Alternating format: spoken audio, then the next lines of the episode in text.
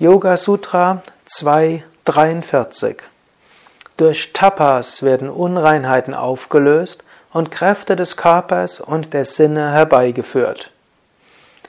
Über Tapas hat Patanjali schon am Anfang des zweiten Kapitels gesprochen und ich habe darüber ja auch einiges erzählt im Rahmen dieser Yoga Vidya täglichen Inspiration. Tapas, Svadhyaya, Ishvara, Pranidhana sind zum einen Kriya Yoga, also Teile des Yogas der Tat, welche zum Anfang des zweiten Kapitels erwähnt werden. Sie sind aber Teil auch der fünf Niyamas. Hier sagt Patanjali über Tapas, Tapas löst Unreinheiten auf und führt zu Kräften des Körpers und der Sinne.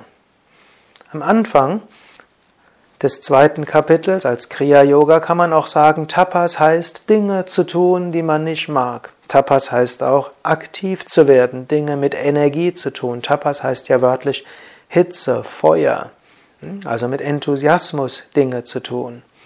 Tapas heißt dort auch hm, bewusst Dinge anzunehmen, die nicht so sind, wie wir sie gerne hätten.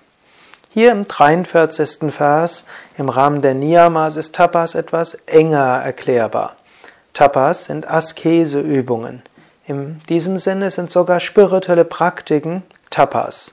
Alles, was man tut, um seinen Geist zu beherrschen, ist Tapas. Asana, Pranayama, Mantras, all das ist Tapas. Also Tapas im Sinne von Askese heißt jetzt nicht, seinen Körper zu quälen, sondern es heißt, ein diszipliniertes Leben zu führen. Es heißt, spirituelle Praktiken zu machen.